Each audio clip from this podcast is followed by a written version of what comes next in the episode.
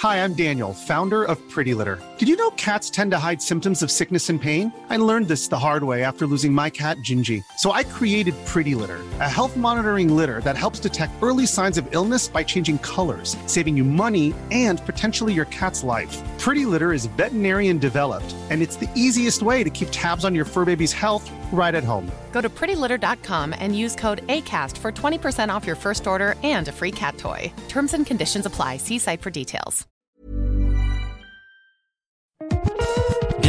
Radio DevOps, la balado-diffusion des compagnons du DevOps. Si c'est la première fois que tu nous écoutes, abonne-toi pour ne pas rater les futurs épisodes. C'est parti Bienvenue à toi, cher compagnon, et bienvenue dans ce nouvel épisode d'Actu DevOps. Et nous sommes en octobre 2020, euh, au moment où on enregistre cette émission.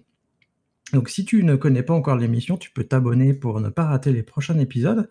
Et puis, sache que ce podcast, il est animé par les, les membres de la communauté des compagnons du DevOps. Et si tu n'es pas encore membre de la communauté, tu peux nous rejoindre. On discute sur un forum. On est, on est nombreux, on est plus de 700 maintenant et euh, tu trouveras toujours des sujets qui t'intéressent. Et puis, si tu n'en trouves pas, tu pourras l'écrire. Et aujourd'hui, je suis avec, euh, avec Benoît. Bonjour Benoît. Bonjour. Avec Damir aussi. Bonjour Damir. Bonjour. Et avec Erwan. Bonjour Erwan. Bonsoir.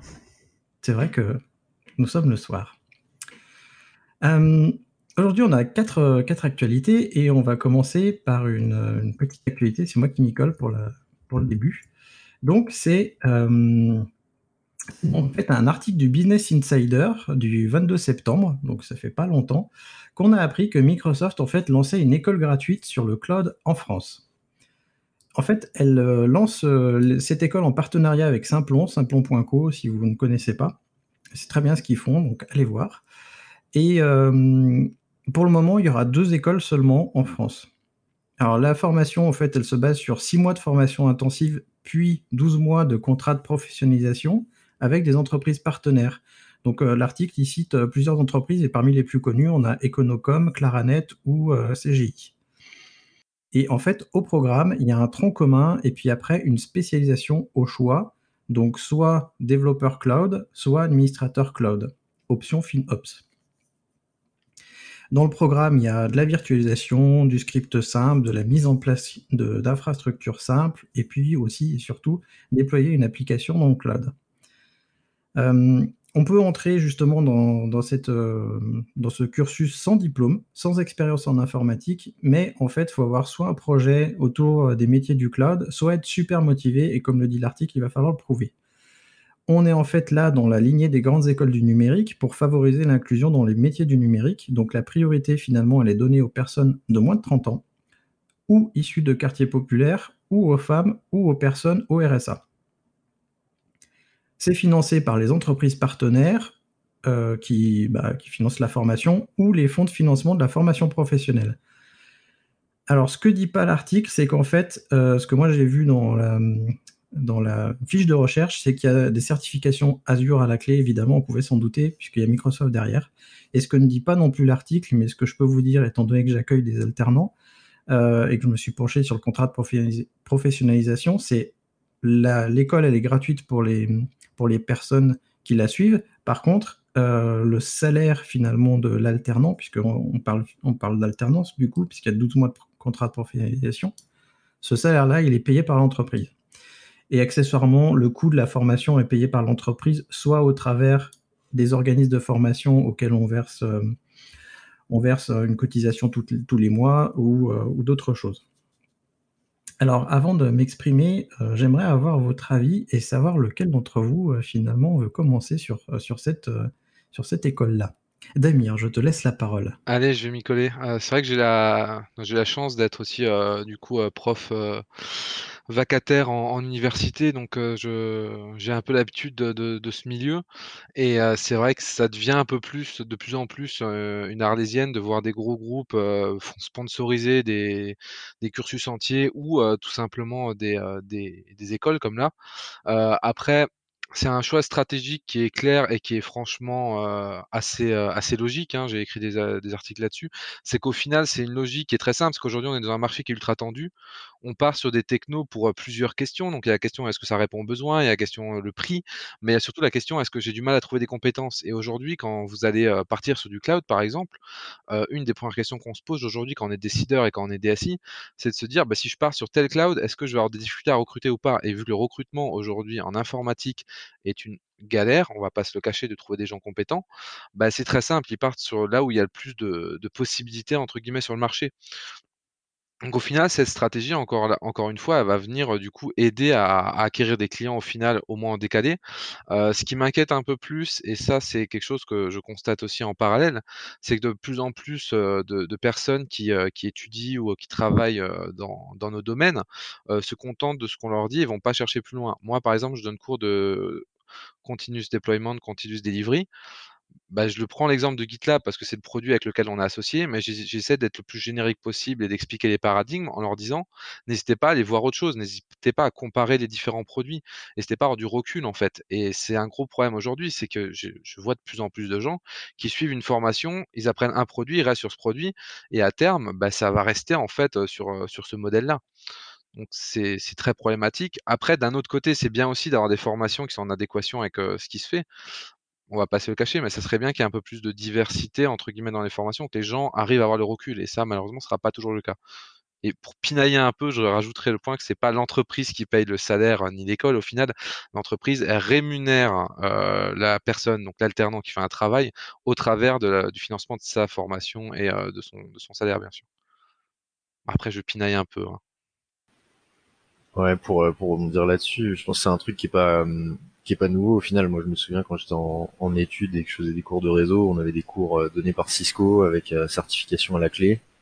Et euh, l'objectif, il est toujours le même, c'est de boucler la boucle, c'est de quand on a une position quasi majoritaire sur le marché, si en plus on peut avoir les les étudiants qui sortent d'école, qui sont formés en priorité sur nos technologies plutôt que celles du concurrent, euh, c'est, on se met en très très bonne position derrière, on est assez indéboulonnable je suis un peu partagé par cette euh, cette news parce que euh, euh, d'une part, je vois cette cette cette stratégie de la, de la part de Microsoft hein, qui nous paraît évidente à tous. donc on peut on peut enfin j'ai des réserves par rapport à ça. Après, à côté de ça, euh, on parle de zones qui en termes de, enfin moi je viens de Seine-Saint-Denis, euh, j'ai pas eu, alors je parle pas pour mon cas parce que moi j'ai eu la chance d'avoir des conditions suffisamment confortables pour faire des études sans trop de problèmes, mais il y en a plein pour qui c'est pas le cas euh, euh, en Seine-Saint-Denis et je trouve ça en même temps bien qu'il y ait des initiatives pour pour, pour un département comme celui-là, et notamment si c'est mené en, en partie par Saint-Plon. Enfin, typiquement, je suis assez d'accord avec toi, Christophe. Saint-Plon, c'est c'est un super projet, quoi. Pour le coup, c'est le genre de projet dont on manque et qu'il faudrait multiplier par 10, voire par 100 pour pour euh, avoir un impact euh, intéressant. Et, euh, et, voilà, après effectivement c'est une stratégie de la part d'une grosse entreprise, c'est complètement intéressé. voilà, c'est jamais facile de, de, de, parler de ces sujets-là. Après une autre question autour de ça, c'est est-ce que c'est aux grosses entreprises d'aller combler les manques du système éducatif en France? Euh, et ça, voilà, je j'ai pas la prétention de savoir répondre à cette question, mais en tout cas, voilà, il y a y a du bon et du moins bon dans cette question, et il y a plein de sujets intéressants, je trouve, à discuter. Qu'est-ce que t'en penses, Erwan? Ouais, moi je rejoins pas mal euh, ce que ce que vous venez de dire. Après, euh, globalement, euh, je pense que toutes les initiatives qui permettent de faire avancer ce genre de sujet, faut faut les prendre, même si on se doute qu'ils font pas, ils sont pas là pour faire du social. Hein, Microsoft, hein, c'est clairement avec une vision pour pour avoir plus de business à terme, mais mais du coup, euh, c'est ça, si, enfin, si ça peut euh, permettre à des, à des, à, des gens d'être, euh, d'être formés et de pouvoir trouver du taf après, etc. Bon, enfin, faut prendre. Hein, et, et puis après, faut espérer que les, que les cours qui soient associés soient un peu comme ce que disait Damien juste avant, soient suffisamment euh, ouvert pour pas pour pas être orienté en mode euh, publicité euh, pour Microsoft, c'est-à-dire qu'il y a, y a, que ça qui existe et qui, qui répond à des besoins quoi. Donc, je je sais pas trop comment. je, je connais Simplon aussi, mais je sais pas trop comment marche leur enseignement. Mais si, j'imagine que si c'est fait ensemble, bah, ça doit être un truc quand même relativement générique et que finalement on, peut même imaginer que ça soit juste des coupons, euh, peut-être pour euh, pour euh, faire des projets ou quoi que ce soit, et que ça soit pas une vraie une vraie pub déguisée, quoi. Il y a quand même trois certifications Azure à la clé. Hein. Donc, pour moi, il y a, je suis assez d'accord avec vous. de toute façon, on a besoin hein, de former les gens, que ce soit Microsoft, Amazon Web Services ou Google Cloud. Hein, c'est bête de le dire, mais on en a besoin. Ce qui m'ennuie un petit peu, c'est que finalement, euh, j'ai l'impression que Microsoft est assez euh, proactif dans ce, dans ce rayon-là, puisqu'on connaît les, comment accointances entre l'éducation nationale et Microsoft et autres. Et euh, je suis pas sûr que les autres suivent. Et alors moi, ce qui m'embête aussi, c'est euh, quid des cloud providers français ou européens? Est-ce qu'ils vont emboîter le pas? Est-ce qu'ils vont aider justement ces écoles-là? Ce qui serait vraiment super bien et, là, là, pour le coup, moi, je me pose aussi une question parce que si la formation dure six mois et qu'en plus il y a un tronc commun, puis après euh, on choisit sa spécialisation, comment on va apporter euh, finalement la base générale et comment on va apporter la spécialisation Azure? Ça, je sais pas trop. Erwan, tu, voulais réagir? Ouais, non, justement, euh, bah, tu en as parlé vite fait, mais je me disais, est-ce que est-ce qu'on se poserait toutes ces questions si c'était Scaleway qui, qui faisait ça? Est-ce qu'on serait pas plus tolérant entre guillemets et pas je, sais pas hein, mais j'imagine que ça, serait toujours avec la même approche de, faire du business derrière euh, à terme mais euh, ou, ou, au VH hein, mais euh, est-ce qu'on n'a pas cette image un peu biaisée aussi de je, vais me faire des ennemis, hein, mais de voir le mal partout chez, chez, les, chez, chez les trois gros. Quoi. Bah, bah, là, honnêtement, je suis totalement d'accord avec toi et je pense que dans tous les cas, euh, il faut donner le plus possible une formation. Et moi, aujourd'hui, je, suis pour militer pour une formation qui soit le plus générique possible, qui apprenne vraiment les concepts de base, l'historique et vraiment des bases qui ne changeront pas. Mais euh, pour tout ce qui est après techno, bah, quand on se ferme sur euh, quelque chose, que ce soit un GAFAM ou autre, ça reste une fermeture. Une fermeture d'esprit, une fermeture de manière de penser. J'aime beaucoup Scalway, j'aime aussi, franchement, je prends du plaisir à travailler sur AWS, même s'il y a derrière des choses qui sont pas ouf, c'est agréable à utiliser en tant que tech. Donc aujourd'hui, là-dessus, moi, j'ai rien à redire. Mais demain, si on me dit, bah, on fait une école, mais on va faire euh, que une technologie, bah, ça me gêne parce que je me dis que les étudiants, ils vont sortir de là. Et j'en ai déjà euh, parlé assez souvent. C'est que l'étudiant, il arrive, il est promu consultant, comme le dit Christophe, il a passé ses certifs. Et ça, on va pas se le cacher. C'est vieux comme le monde, c'est narlésienne. On avait déjà le cas avec Oracle à l'époque et les bases de données en université où ils payaient des licences aux universités et payaient la formation pour le coup, c'est pas nouveau. Donc le problème, c'est que le jour où ils sortent en fait de l'école, si jamais ils ont vu que ça et ils sont formés là-dessus, ils vont potentiellement faire par exemple du consulting. On sait que beaucoup de grosses ESN sont friands de ce genre de personnes qui sont souvent en reformation, donc ils vont pouvoir être un peu moins embêtants sur le salaire. On va, on va pas se leurrer. Et du coup, ils vont les recruter, ils vont les envoyer en consulting. Le client va leur faire confiance parce que certification égale expertise dans énormément de cas dans ces ESN. Je parle vraiment des très grosses ESN assez caricaturales malheureusement. Et pour le coup, ce qu'elles vont faire, c'est qu'elles vont aller en clientèle. Leur client va dire j'ai ce besoin. Bah, la personne, si elle a vu que du Azure, en fait, c'est toujours comme toujours. Si vous avez toujours eu des, si votre problème, hein, c'est un, si vous avez toujours eu, à planter des clous et que votre, ben, et que vous avez une vis, ben, vous allez le planter avec un marteau la vis. Là, ça va être exactement le même cas. C'est que la personne, elle va pas chercher à comprendre forcément le besoin. Elle connaît Azure, elle va prendre Azure parce que bah, c'est le plus adapté. Elle aurait fait du Scalway, elle aurait fait exactement la même chose. C'est, pour moi, c'est ça le problème au fond, c'est de plus avoir ce niveau de recul. Et, pour moi, c'est un gros souci. Et aujourd'hui, où les technos avancent très vite, je pense qu'il faudrait plutôt se concentrer sur des connaissances de base, des paradigmes, du Linux, des choses comme ça, pour que les gens s'y retrouvent, que, focus des formations sur des produits high level entre guillemets. Je suis assez d'accord. En fait, pour moi, il y a mmh, la, base de générique, elle devrait être super importante et la spécialisation, selon moi, elle devrait se faire sur plusieurs cloud providers pour justement euh, apporter déjà une première différence et que les, au moins deux, que les étudiants puissent euh, bah, connaître au moins deux cloud providers parce que, alors ça dépend, hein. vous savez que moi je fais beaucoup d'infrastructures as a service et un peu moins de, de plateformes as a service et de services managés. Mais du coup, les briques de base sont souvent les mêmes.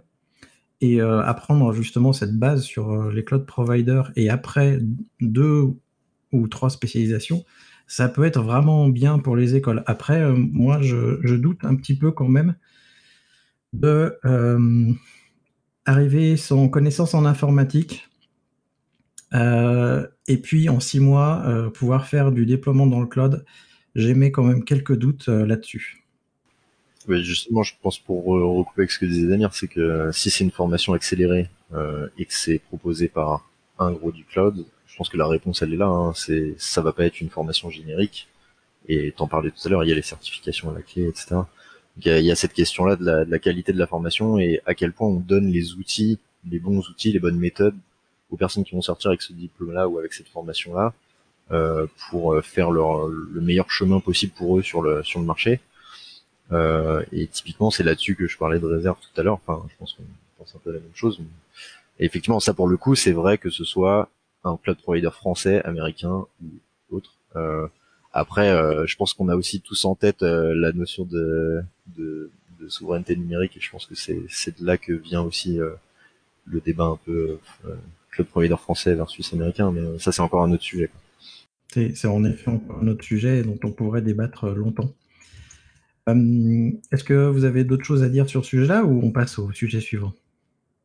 Ah, je dirais juste qu'il y a aussi, bah, du coup, ce sujet de formation accélérée entre guillemets et je pense que ça, c'est un sujet à part entière aujourd'hui, en a de plus en plus. On va leur apprendre des choses très précises, en fait, très high level, sans apprendre les bases et bah, parfois, il y a des gens motivés qui vont creuser d'eux-mêmes pour avoir les bases. souvent, malheureusement, non. Est-ce que c'est un problème ou pas? Mais ça, c'est un grand débat qu'on pourra avoir dans un futur épisode, j'ai envie de dire. C'est un vaste sujet, qui mériterait qu'on qu'on redéveloppe, clairement. Je suis assez d'accord au sujet suivant, un sujet un peu plus léger puisqu'on va parler de canards. Euh, donc Erwan, euh, tu, as quelque chose à nous raconter à propos des canards. Oui, à propos de DuckDuckGo. Alors déjà, euh, pour ceux qui ne connaissent pas, enfin qui n'utilisent pas ou connaissent pas, euh, DuckDuckGo c'est quoi? Bah, C'est un moteur de recherche euh, dont la philosophie est très orientée autour de la préservation de la vie privée, puisqu'ils ne stockent et ne revendent aucune information personnelle concernant leurs utilisateurs.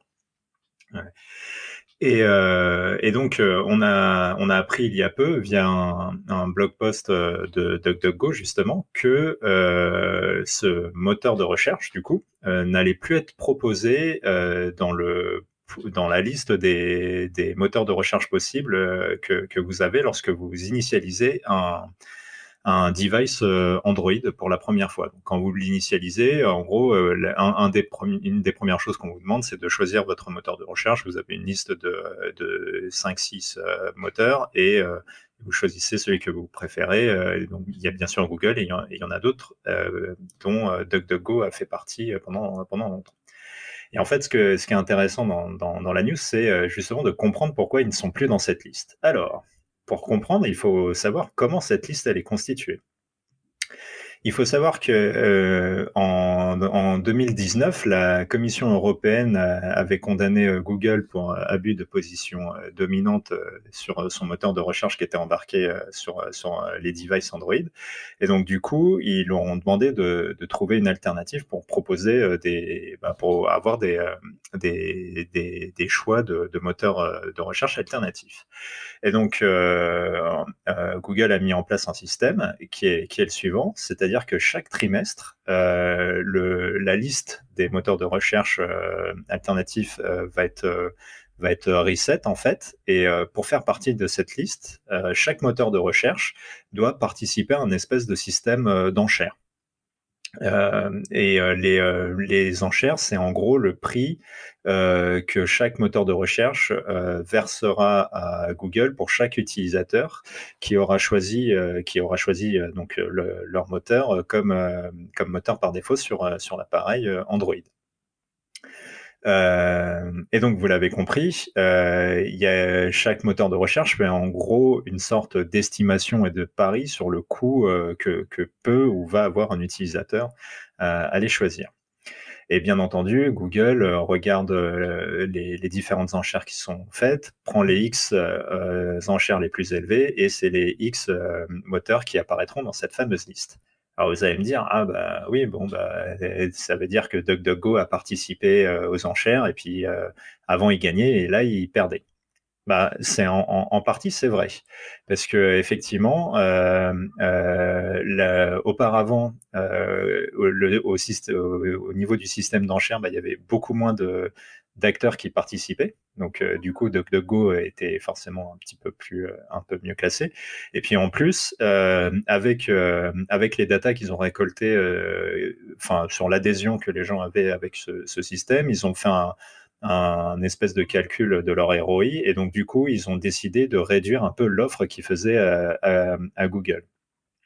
Et, donc euh, et, donc voilà. Et alors pourquoi tout pourquoi tout ceci a un problème et pourquoi DuckDuckGo gueule? Ben, en fait ce que ce que ce que met en avant DuckDuckGo c'est que ils expliquent que ce système d'enchères en fait va privilégier uniquement les, euh, les moteurs de recherche qui vont qui vont monétiser euh, au, plus en fait leur, euh, bah, leur, business. Et donc souvent un des leviers euh, importants de monétisation pour ce genre de, de, plateforme, bah, c'est de monétiser les, les, données des utilisateurs, etc. Donc, comme, euh, eux ne font pas ça, et, euh, qu'en plus une partie des sous qu'ils génèrent, ils les reversent à des, associations, bah, ils, expliquent que le, système mis en place par Google, en fait, va privilégier euh, uniquement, entre guillemets, ceux qui sont les plus... Les, plus, enfin, le système le plus mercantile possible. Et du coup, le, le modèle, c'est pas un modèle économique vraiment vertueux en, particulier du coup pour euh, l'utilisateur euh, final. Et, euh, DuckDuckGo n'est pas le seul impacté par ça. Donc il y a, a Quant, que vous connaissez tous, qui, a, qui, est aussi impacté. Et il y a même Lilo, euh, qui est, peut-être un petit peu, un peu plus... Euh, un peu plus de niche, mais qui, qui, qui, a, qui, a, été pas mal impacté au point que eux ne participent même plus à, ce système d'enchères. Donc ils n'apparaissent plus jamais dans, cette liste. Et, euh, et donc en fait, euh, DuckDuckGo dans leur euh, dans, dans leur blog post explique euh, du coup pourquoi euh, en gros ça va pousser les, les moteurs de recherche à bah, du coup à, monétiser encore plus les les, les, données des utilisateurs. Et, ils expliquent en plus que DuckDuckGo, en fait, il se retrouve un petit peu, euh, un petit peu mis en marge parce qu'ils expliquent que d'après les différentes stats, alors après on peut discuter d'où viennent ces stats, hein, mais que lorsque le, choix est totalement libre pour l'utilisateur, en fait, un des moteurs de recherche les plus, euh, les, les, plus choisis, c'est eux, en fait. C'est donc c'est un des plus populaires et c'est un des plus populaires qui n'apparaîtra donc plus jamais dans la fameuse liste des, des, des, moteurs par défaut. Donc du coup, ils essayent de, de faire du lobby avec ça et ils essayent de faire du lobby auprès de la Commission européenne, qui est en fait la seule euh, instance qui peut euh, forcer quelque part euh, Google à, changer le système proposé. Et, donc à, faire pression sur, sur Google. Ça ne veut pas dire que DuckDuckGo disparaît totalement, puisque dans certains pays, donc j'ai noté qu'il y avait la Bulgarie, la Croatie, l'Islande et le Liechtenstein, euh, bah, euh, DuckDuckGo a gagné les, les, enchères, donc probablement parce que les, les, autres acteurs en fait n'avaient pas forcément participé euh, euh aux enchères. Et, euh, et, donc voilà. Et ce qui est important à retenir, c'est que du coup les les, gagnants un peu de ce système d'enchères, bah, ce sont les moteurs de recherche euh, Infocom, GMX et, euh, Bing. Donc euh, finalement, le, on se rend compte que c'est pas forcément bah, ceux qui sont connus ou respectés pour, pour leur politique vis-à-vis des utilisateurs qui est mis, qui est mis en avant. et, et, donc du coup, ça pose un problème sur, sur ce système. Alors j'imagine que que Christophe, tu es, quand tu entends tout ça, tu, tu, tu, hausses les sourcils. Mais euh, bah déjà, je ne savais pas si. Est-ce que vous étiez au courant de ce système euh, d'enchères? Moi, moi j'ai découvert ça avec la news. Euh, et, et, du coup, bah, qu'est-ce que vous en pensez? Bon, Je vais commencer alors. je, je, je, je, sais pas quoi dire. Honnêtement, je, les bras m'en tombent. Euh, non, j'étais même pas au courant que ça existait. Je, et puis, puis naïvement, je, je, me demande comment ça peut exister. Enfin, je veux dire, c'est quand même une position dominante de dire, bah, payer pour, pour pouvoir être installé chez moi, quoi. Enfin, bon, je, enfin, honnêtement, je sais vraiment pas quoi dire. là, les, les, les, bras m'en tombent.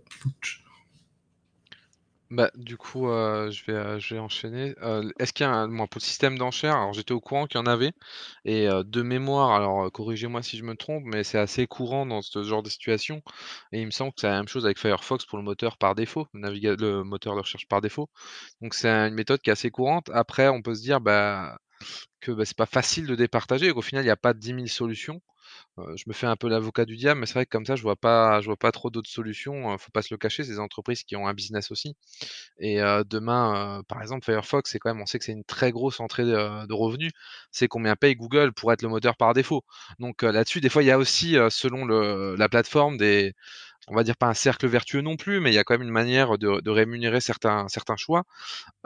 pour le coup, là, est-ce que c'est un peu exagéré c'est une grande question pourquoi ils font une liste si courte Il y a des choses là qui me paraissent un peu, «dommages» entre guillemets. Mais je ah, sais pas si vous avez une idée, d'ailleurs ce serait intéressant, de, système alternatif à ça, qui serait peut-être un peu plus juste tout en permettant aux, projets qui ont besoin de se financer. Mais là, en tout cas, j'ai pas de réponse miracle. Bah après pour moi la situation est bien. Enfin, de toute façon il y a pas de magie quoi. C'est c'est Android dans certains esprits. On a l'impression que c'est un, système d'exploitation open source et en fait c'est plus c'est plus du tout le cas. On est sur du c'est du brandé Google dans le meilleur des cas, c'est du brandé Google rebrandé constructeur dans le dans le dans le pire et et voilà après effectivement comme tu dis dans un cas comme ça partant de ce constat là euh, la, la, magie à mettre en place pour que pour que des alternatives puissent être euh, présentées à l'utilisateur en premier lieu, euh, qu'elles soient rémunérées euh, et le tout euh, sans se, se ruiner. Euh, effectivement, je, je le vois pas quoi. Mais ça fait partie du, du panorama de, du monde mobile quoi. C'est clairement on n'est pas dans une situation où on peut parler d'équité, où on peut parler de d'égalité des chances entre les entreprises qui proposent des services. On est sur un trust quoi, clairement. Et le, le, jour où il y a une alternative, je suis premier aussi, hein, clairement. Enfin, en tout cas, un, un, système qui permet quelque chose de plus intéressant, ça, ça m'intéresse. Je sais pas si vous avez des iPhones, vous, euh, parce que du coup, euh, comment ça fonctionne chez, Apple? Vous avez des idées? Est-ce que c'est pareil euh? enfin, Moi, j'ai pas d'iPhone, alors je peux pas vous dire, mais. Je sais pas du tout. Mais sur iPhone, il me semble qu'ils ont un moteur par défaut, vu qu'ils n'ont pas de moteur de recherche eux-mêmes. Je, vois, je pense pas que ça pose de soucis. Donc, à mon avis, ils doivent proposer Google par défaut. Il me semble d'ailleurs que c'est le même modèle que Firefox en fait. Il y a une enchère pour savoir quel sera le moteur par défaut et après tu peux changer. De mémoire, c'est ça. En tout cas, euh, c'est ce qui me semble. Mais c'est un, un, classique ce système d'enchères. Hein. Sur beaucoup de choix de moteurs par défaut et de navigateurs, c'est euh, d'ailleurs un moyen de rémunération. Et c'est problématique dans la mesure où demain vous faites un navigateur, vous faites un moteur de recherche, bah, ça va être très compliqué de vous payer de billets d'entrée pour être mis dans la liste, et, etc. Et on sait que Google, pendant longtemps, bah, il est devenu le moteur de recherche aussi parce qu'il était partout par défaut, parce qu'il avait, il était quand même plutôt très bon. Et du coup, comme tout le monde utilisait Google par défaut, bah, il laissait par défaut. Et c'est comme ça aussi que Chrome est arrivé. Ils étaient sur la home page de tout le monde, ils marquaient télécharger Chrome, les gens téléchargeaient. C'est un cercle vicieux, si j'ose dire. Donc pour le coup là-dessus, ça ça me choque pas entre guillemets, c'était prévisible on va dire. Après si on veut mettre une note d'espoir dans tout ça, on peut comparer ça à, Internet Explorer préinstallé sur Windows pendant, je sais pas, 20 ans, j'ai j'ai perdu le compte et aujourd'hui, qui va mourir parce que même les utilisateurs, moins avertis se sont rendus compte que n'importe quel navigateur, que ce soit Chrome où Firefox euh, était plus intéressant à l'usage.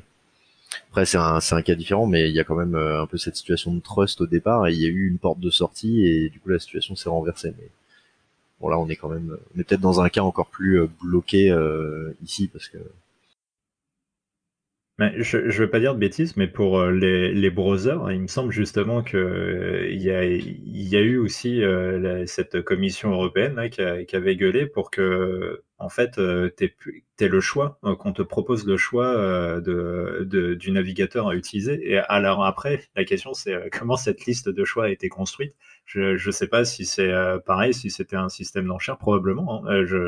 mais, moi, je comprends que DuckDuckGo, en gros, leur message, c'est de dire, bah ouais, mais nous, par exemple, on file des sous à des associations bah, finalement, euh, en gros, ce que vous nous dites, c'est euh, on arrête de, filer des sous à des associations parce qu'on met ces sous-là pour être euh, le moteur de recherche parce que sinon on génère plus de sous. Enfin, il y a le...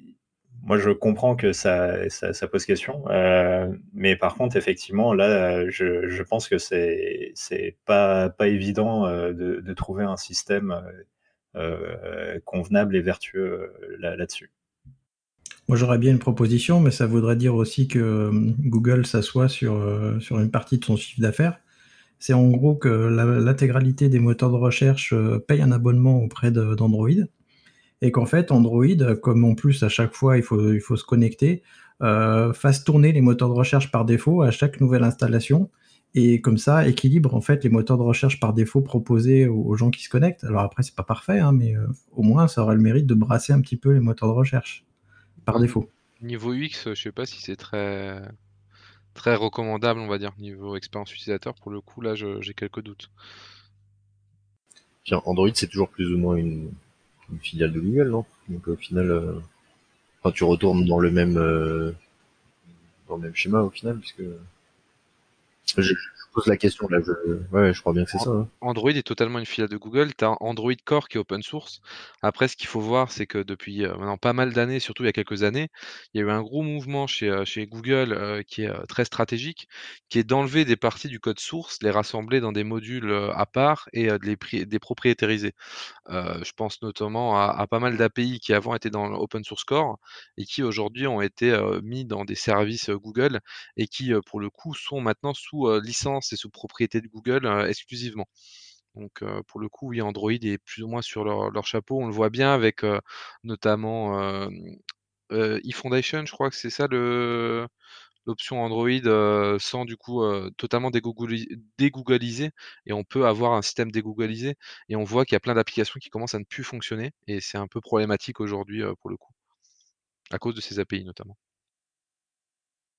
Du coup, ce sujet nous amène très concrètement à, parler de la neutralité du net. Et donc, euh, Benoît, tu as une petite news, euh, ou une grosse news même, sur la neutralité du net. Donc, je te laisse la parole. Ouais, je ne sais pas si c'est une grosse news, euh, parce que c'est une, Ça reste une relativement petite décision de la part de la Cour de justice de l'Union européenne, mais c'est quand même une bonne nouvelle et je pense c'est pour ça que je voulais la partager parce qu'en ce moment on est un petit peu accablé de mauvaises nouvelles partout où on va sur tous les sujets. Aussi qu'une bonne nouvelle de temps en temps ça, ça faisait du bien. Euh, concrètement, ce qui s'est passé, c'est que euh, je vous prends l'histoire depuis le début. Euh, un, un, opérateur euh, norvégien proposait à, à, ses clients du trafic gratuit euh, vers certains services. Ce que j'entends par trafic gratuit, c'est par exemple vous avez un, un abonnement euh, euh, à internet euh, mobile donc limité en termes de, de, data, et eh bien si jamais, enfin si vous prenez l'offre de, de, cet opérateur, il vous promet, je me souviens plus des services ciblés, mais mettons par exemple, il vous promet un accès à YouTube. C'était pas le service concerné, mais c'est pour vous illustrer l'idée. Un accès à YouTube qui fonctionnera toujours même une fois que vous aurez épuisé votre quota de data, et qui fonctionnera toujours avec un débit suffisant, fonctionnel, etc. Donc c'est ce que c'est ce qu'appelait, c'est ce qu'on appelle dans dans cet article-là, euh, trafic gratuit, c'est du coup de privilégier certains services euh, par rapport à d'autres euh, une fois que vous avez épuisé vos données. et du coup, ça, ça va complètement à l'encontre du principe de la neutralité du net. Et la bonne nouvelle, c'est que du coup, les, c'est les autorités hongroises qui ont vu que cet opérateur proposait ce, genre d'abonnement à, à, des clients hongrois justement, et qui a remonté ça à la, la Cour de justice de l'Union européenne pour trancher. Et la Cour de justice a dit euh, c'est contraire au principe de neutralité du net, euh, donc c'est interdit. Et du coup, l'opérateur s'est fait douter. Et donc ça, c'est intéressant parce que du coup, ça, bah, je suis clairement pas un, je connais, je m'y connais vraiment pas du tout en droit, mais de ce que je comprends, ça peut faire jurisprudence et ça peut faire référence pour la suite. Euh, donc c'est très intéressant parce que ça peut serrer un peu les, vis auprès des opérateurs pour pour éviter ce genre de dérive. Euh, euh, faut noter qu'il y a beaucoup d'opérateurs euh, commerciaux. Hein. Évidemment, je parle pas des opérateurs alternatifs euh, qui font du taf des malades, mais il y a beaucoup d'opérateurs commerciaux qui lorgnent sur cette perspective de pouvoir proposer des services euh, favorisés, enfin un accès à des services favorisés par rapport à d'autres, euh, parce que financièrement, ça ils s'y retrouveraient complètement. Et donc voilà, voir une décision de justice européenne officielle euh, ferme euh, sur le sujet. Euh, il y en a eu d'autres, mais en tout cas, c'est pas non plus si fréquent, donc c'est encourageant pour pour la suite. Et voilà, du coup, je vous, partager ça. Ouais, moi, moi ça me rappelle, mais dans l'autre sens, ce qui s'était passé avec Free et YouTube, où à un moment il y avait un, enfin, je, je me souviens plus trop du, euh, détail, mais euh, en gros, il me semble qu'il y avait une espèce de débit limité euh, vers, YouTube.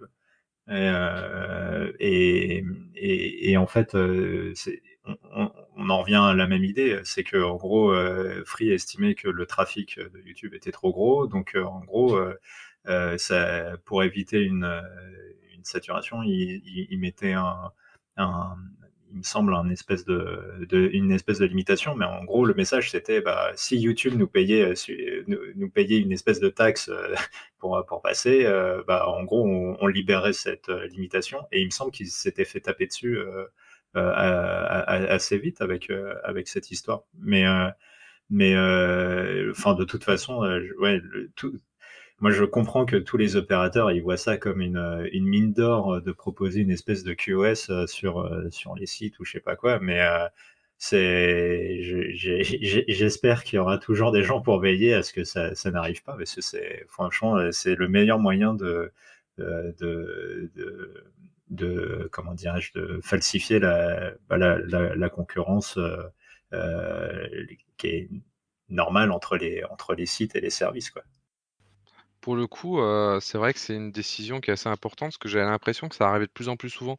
On voyait notamment, des débits, du coup, limités comme Zero One, mais il y a aussi des cas où des forfaits, commençaient des fois à apparaître, en mode, bah, le trafic vers tel site est, gratuit, et notamment sur, autre chose qui est tout simplement, bah, les transports. Je pense notamment à la SNCF qui, de mémoire, faisait aussi des filtres, à ce niveau-là. Moi, il me semble, hein, je dis peut-être des bêtises ou en tout cas ça avait été envisagé et pour le coup, je pense que cette décision peut justement faire office en fait, du coup de preuve, d'illégalité de la chose, heu, vu qu'effectivement le la, neutralité du net est inscrite, heu, au niveau de de l'Union européenne. Alors à voir comment ça va se répercuter. Je pense c'est bien que que ça vienne déjà maintenant. Ça va éviter de donner de mauvaises idées à certains du coup, vu que la décision a déjà été prise. Pour le coup, je pense que c'est plutôt une bonne chose et elle intervient entre guillemets assez tôt. C'est pas encore une pratique très courante, donc c'est plutôt, heu, je pense que ça va plutôt calmer le jeu et heu, ça va éviter que les gens fassent, fassent ça. Oui, je m'en souviens de, cette histoire parce que j'en avais parlé dans une trouvaille du vendredi, dont je vous mettrai le lien en description aussi. Et euh, du coup, c'est vachement bien que cette décision soit prise parce que ça ancre la neutralité du net en effet euh, dans la communauté euh, européenne. On sait par exemple que les Américains, eux, la neutralité du net, ils se sont assis dessus il y a un petit moment, il y a quelques années, je crois. Et du coup, ça, va faire que tous les Européens vont être euh, finalement égaux devant les fournisseurs. Et comme tu le disais, Erwan, ça va favoriser la concurrence. Et parce que sinon, il n'y a que les gros qui vont s'en sortir. Et les petits qui veulent émerger, ben, en fait, il n'y en aura plus. Et donc ça, c'est pas une bonne chose. Et moi, ça me... je trouve que c'est une bonne chose aussi en regard avec la, comment dire, que le Privacy Shield ait été euh, annulé. C'est quand même deux grosses bonnes nouvelles qui sont arrivées depuis cet été. Et je trouve que ça va dans le bon sens au niveau européen et que maintenant, on va pouvoir construire des choses en fait. Euh, maintenant qu'on sait vers quoi on veut aller, bah, il va falloir construire des choses ensemble pour, pour y aller, quoi, finalement. J'en profite pour, euh, à titre tout à fait personnel, dire un grand bravo à la, Quadrature du Net, qui fait un travail de ma boule sur ce sujet-là depuis pareil, je sais plus depuis combien de temps, je suis trop jeune, je crois. Euh, mais en gros, c'est aussi grâce à des associations comme ça qui vont faire le lobbying inverse par rapport aux pratiques commerciales euh, qu'on a ce genre de décision qui arrive aujourd'hui.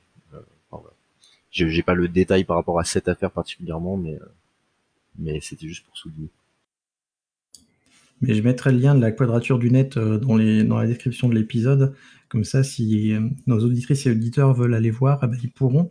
Parce qu'en effet, c'est une très bonne association et c'est un très bon lieu où se renseigner aussi sur ce qui se passe.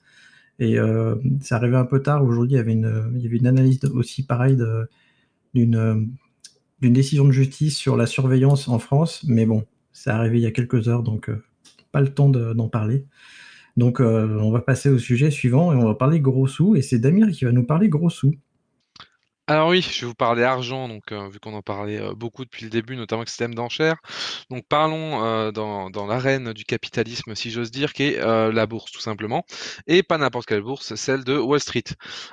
pour ceux qui suivent un peu l'actualité, notamment bah, des, entrées en bourse et aussi des sociétés un peu, si j'ose dire, des licornes et des choses comme ça, vous avez une entreprise qui doit vous parler, c'est Snowflakes. globalement, Snowflake, excusez-moi, tout simplement une entreprise qui fait du data warehouse as a service. Donc, qu'est-ce que le data warehouse? Euh, Du coup, c'est tout simplement un regroupement de données. Du coup, on va agréger des données de différentes sources pour les regrouper et de coup dessus faire de l'intelligence. Donc, euh, c'est tout ce qu'on appelle le big data aujourd'hui, et, etc. Et c'est du coup quelque chose qui a de plus en plus euh, de valeur pour les entreprises. Et on l'a bien vu à l'introduction en bourse de, de, cette entreprise qui a du coup battu le record d'introduction en bourse d'une entreprise du logiciel. Donc elle a fait une entrée qui est assez, assez fracassante.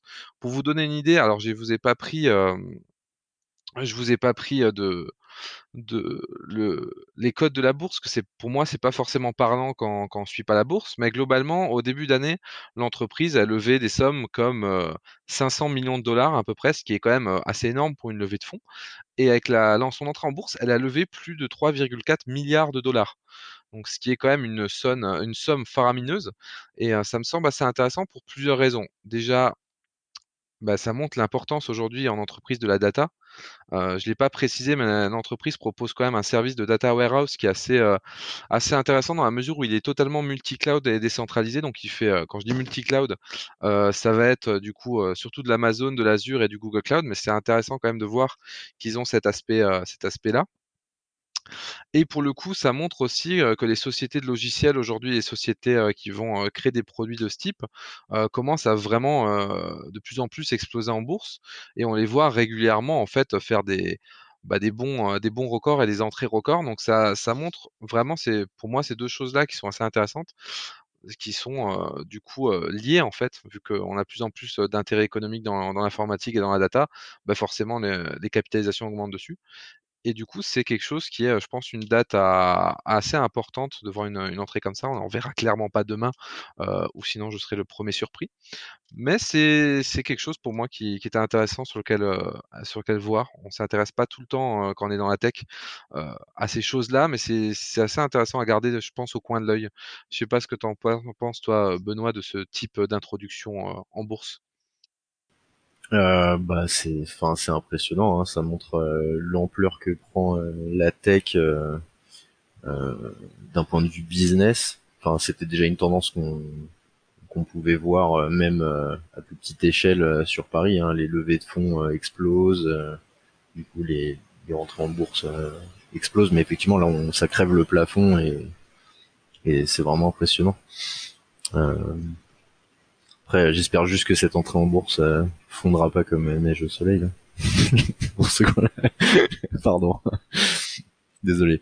Un merveilleux jeu de mots. Je, ne peux que plus soyer ce jeu de mots. Euh, moi, je suis quand même assez impressionné de la, ouais, de, de, la valorisation malgré tout. Euh, j'ai, même si, enfin, je, je doute pas que Snowflake ça soit cool, etc., et que que, qui, qui, mérite pas tout ça, mais euh, j'ai un peu le sentiment que, alors c'est une réflexion de vieux con, hein, mais que dès qu'on met euh, intelligence artificielle, euh, big data en mots-clés, tout de suite les compteurs s'affolent complètement. je, comment dire, je, moi je, je, pense, mais pas. C'est une belle réussite de voir que Dataiku avait levé, je crois récemment, peu plus de 100 millions. Euh, alors, je sais pas si c'est d'euros ou de dollars, mais, euh, mais et c'est super. Euh, mais mais je crois que, en fait, ce qui, m'impressionne, c'est à chaque fois les, valorisations qui vont avec, qui, me paraissent totalement, totalement dément. Mais, mais bon, j'espère que j'aurai des BSPCE dans des boîtes comme ça.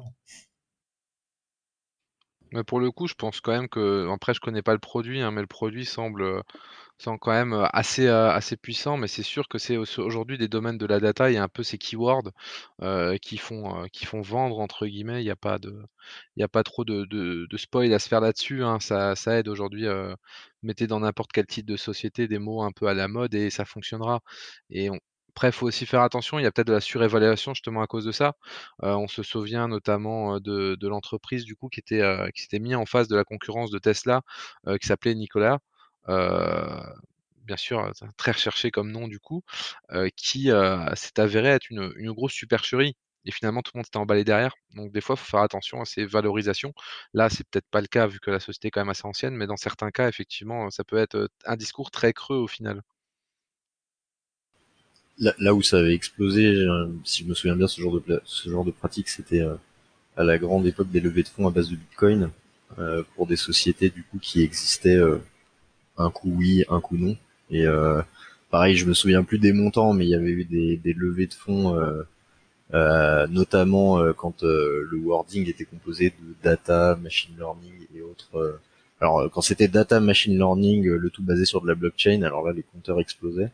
Et je me souviens qu'il y a eu euh, voilà pas, pas mal de quelques dizaines de, je sais plus si c'était milliers ou dizaines de milliers de personnes au total qui s'étaient fait arnaquer sur des, des levées de fonds euh, à base de Bitcoin comme ça. Il faut mettre disruptive aussi. C'est disruptive euh, data engineering on blockchain. ça marche très bien. FinTech et MedTech. FinTech. Alors, moi, je suis assez, assez, assez impressionné par le montant. Euh, surtout le montant de l'action, euh, puisque je viens de voir, il est à 247 dollars. Euh, alors, moi, ça me rappelle un petit peu quand même la bulle Internet du début des années 2000. Et j'ai l'impression qu'on est en train d'y revenir parce que finalement, quand on regarde la bourse de manière globale, tout s'écroule à part le Nasdaq, donc les, entreprises tech américaines, qui explosent depuis, bah, depuis le Covid. Et euh, moi, je serais curieux de voir aussi la valorisation par rapport au chiffre d'affaires, parce que déjà, l'entreprise, elle a levé des fonds, donc ça veut dire qu'il va falloir qu'elle les rembourse quelque part. Et euh, cette valorisation, est-ce qu'elle n'est pas un peu surestimée par rapport au chiffre d'affaires, même si euh, je vois qu'ils font une super croissance, qu'ils ont fait une croissance de plus de 170% depuis l'année dernière. Mais en effet, j'ai peur que ça s'emballe et que les personnes qui achètent les actions de ces entreprises ne se rendent pas bien compte qu'en fait finalement euh, euh, bah, c'est peut-être surévalué par rapport à, tout ce qu'on peut faire. Parce que 84 milliards je ne sais pas combien est valorisé euh, Apple ou, Google mais, mais, mais c'est des chiffres absolument impressionnants. Surtout pour une entreprise qui démarre quoi. Enfin qui démarre je pense que dans les entrées en bourse, euh, parce que l'entreprise est quand même «relativement vieille» entre guillemets, hein, elle n'a pas été créée hier, euh, elle date de début de début 2014 quoi, il me semble. Donc euh, c'est assez, on va dire ils sont un minimum matures sur ce qu'ils font. Je pense qu'effectivement il y a peut-être une sorte d'emballement. Après je ne suis pas expert en bourse, mais dans les dans les entrées un peu fracassantes comme ça, il y a toujours je pense un effet d'emballement où, les gens, surenchérissent parce que ça surenchérit donc c'est qu'il y a quelque chose c'est humain, je pense que c'est le cas. Il y a un truc qu'on m'a expliqué euh, il, y a, pas longtemps, j'ai il y a pas longtemps du coup, euh, c'est qu'en fait la, valorisation des entreprises, notamment quand il s'agit d'entrer en bourse, euh, c'est une valeur qui est complètement arbitraire au final, parce qu'il y a une valeur boursière, enfin une valeur capitalistique de la boîte qui est mesurable, et en fait par-dessus ça, il y a plein de facteurs qui peuvent agrémenter la valorisation finale qui va être retenue pour euh, les entrées en bourse et, autres opérations. Et, euh, et en fait, euh, la, personne qui m'expliquait ça, c'était un avocat d'affaires et il me disait en fait concrètement, il suffit même que le, le CEO soit charismatique et fasse des, des entrées, des apparitions publiques fracassantes pour que ça augmente la valeur de, de, la valorisation de la boîte. Donc du coup, effectivement, le système d'emballement, ça me paraît pas déconnant. C'est l'effet WeWork avec le, fameux CEO euh, qui, était justement euh, très visible, un peu fou et tout, mais qui, a, un peu roulé tout le monde dans, la farine. Quoi. Et, donc du coup, c'est clairement, clairement ce que tu dis. Quoi. C'est aussi l'effet Tesla. Euh, Tesla est a priori surévalué. L'action euh, a dépassé les 1000 dollars. Enfin, c'est assez énorme. Euh, en plus, alors moi, ce qui me, ce qui me, ce qui me plaît là-dedans, c'est que finalement, comme c'est une entrée en bourse, ça veut dire que c'est la société qui va toucher ces milliards. Donc, avec tous ces milliards, qu'est-ce que Snowflake va faire? Parce que honnêtement, là, elle a de quoi faire pas mal de choses. Ah oui, non, mais là, clairement, ils vont avoir du, budget pour asseoir bah, peut-être des plans de, de com ou des choses comme ça pour avoir vraiment une, explosion de clients et peut-être encore améliorer leurs produits pour sortir des, features un peu entre guillemets importantes pour un peu écraser la concurrence du coup. Après, il y aura une partie, je, je sais pas, peut-être du marketing, peut-être un beau siège. ça, c'est toujours des choses un peu optionnelles. Alors, petite précision, l'entrée en bourse a été faite le 16 septembre à 120 dollars l'action. Et aujourd'hui, donc presque trois semaines plus tard, l'action est à 245 dollars. Elle a baissé, je crois qu'elle est passée à 300 à un moment. Je bah, je sais pas, mais en tout cas, elle a, déjà fait x2. Oui, mais elle avait connu un pic euh, qui est du coup, comme on disait, peut-être un emballement. Bah, c'est possible qu'il y ait eu une correction en effet du marché, mais, mais, mais c'est déjà impressionnant que. Parce que souvent, quand on voit une introduction en bourse, l'action euh, a tendance à, à, chuter les semaines suivantes, mais là, elle a fait x2. Bon, on, verra euh, en tout cas euh, ce que ça donne après. En tout cas, on vous donne des conseils. Si jamais demain vous faites une levée de fonds, essayez de faire un TED Talk ou, euh, quelque chose comme ça avant en étant très charismatique et en donnant une, conférence inspirante. Exactement. Je crois qu'on va s'arrêter sur ce, petit mot de la fin. merci à tous les trois de nous avoir encore régalé pendant presque 50 minutes sur ces actus. Et ben, je vous dis euh, au prochain épisode où on va parler euh, de télétravail. Euh, et donc, je vous laisse un petit mot de la fin. Moi, je dis à tous nos éditrices et auditeurs à très bientôt et abonnez-vous au podcast. Bah, merci de nous avoir écoutés, à bientôt. et j'espère que mon chat me dérangera un peu moins la prochaine fois, parce que là, il voulait participer au podcast. Euh, ouais, bah, je dirais d'aller d'aller d'aller voir ce que fait la quadrature du net, parce que on y gagnera tous. Eh ben, ce sera Chaudron. Merci d'avoir écouté Radio DevOps. N'oublie pas de noter l'épisode. Plus la note sera élevée et plus il sera mis en avant dans les applications. Tu peux aussi le partager, ça nous aidera à le diffuser et à rendre le mouvement plus visible. Si tu as envie de discuter du mouvement, alors rejoins-nous dans la communauté des compagnons du DevOps. À bientôt! La balado diffusion des compagnons du DevOps est produite par l'Hydra.